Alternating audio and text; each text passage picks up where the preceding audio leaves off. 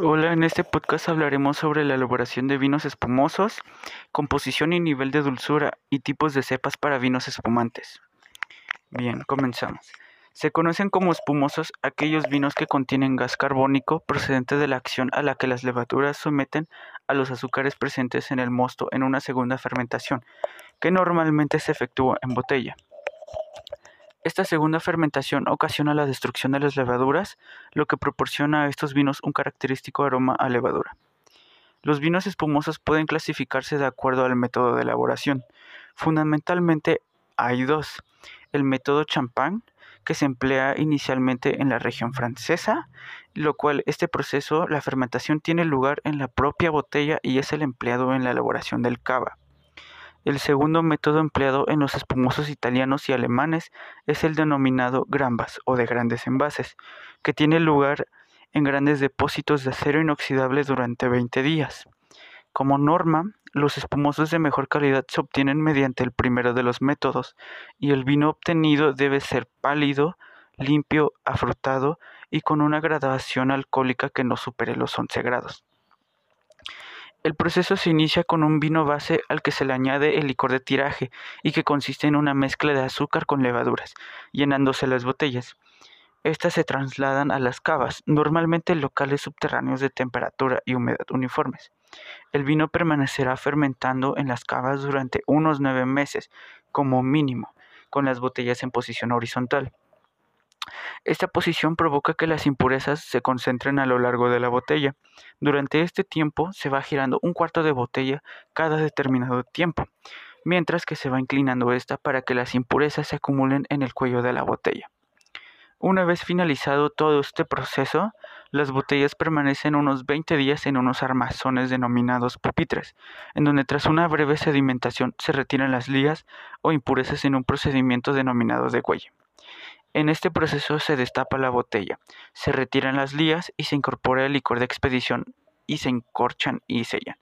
El licor de expedición consiste en vino del mismo tipo o viejo, con distintas dosis de azúcar, lo cual aporta al vino resultante un determinado grado de dulzor y una particular personalidad. Los espumantes son vinos con burbujas, se pueden encontrar con diferentes denominaciones. Son menos versátiles. El nombre champán solo debe utilizarse para los espumantes con denominación de origen champán Francia, utilizando las tres cepas y hecho al método tradicional. Hay dos métodos para elaborar los espumantes. El método artificial, que es mediante el cual se inyecta dióxido de carbono al vino. Método tradicional, que es con una segunda fermentación en botella. El método artificial es de menor calidad, los vinos espumantes se elaboran a partir de muchos tipos de uva, aunque tres de ellos son los más utilizados: Chardonnay, que es una uva blanca, Pinot Noir, que es una uva tinta de pulpa blanca, y Pinot Meunier, que es igual a una uva tinta de pulpa blanca. La mayor parte se hace con una mezcla de Chardonnay y Pinot Noir, con un 60 y 40%. Hola, buenas tardes amantes de los vinos. Hoy vamos a ver los tipos de cepas para los vinos espumantes. Los vinos espumantes se elaboran a partir de muchos tipos de uva, aunque tres de ellos son los más utilizados, Chardonnay, Pinot y Pinot Meunier. La mayor parte de los vinos espumantes se hacen con una mezcla de Chardonnay y Pinot Noir, por ejemplo 60% sobre 40%.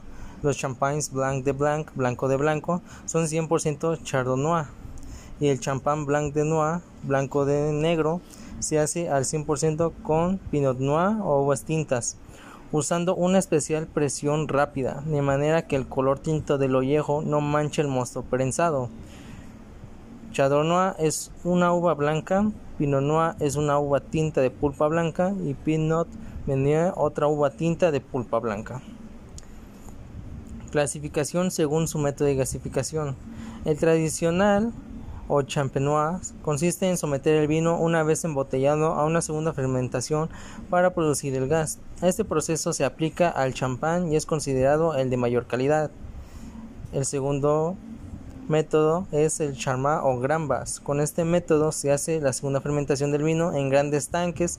Cuando ya está gasificado, se embotella, aunque es más económico y sencillo que el anterior, el resultado final es óptimo y el último viene siendo el gasificado. Se inyecta el gas directamente en el vino de manera industrial. Las burbujas obtenidas son más gruesas y menos integradas que en los dos procesos anteriores. pocas palabras, nada más tenemos dos métodos más naturales y uno artificial, que viene siendo el gasificado.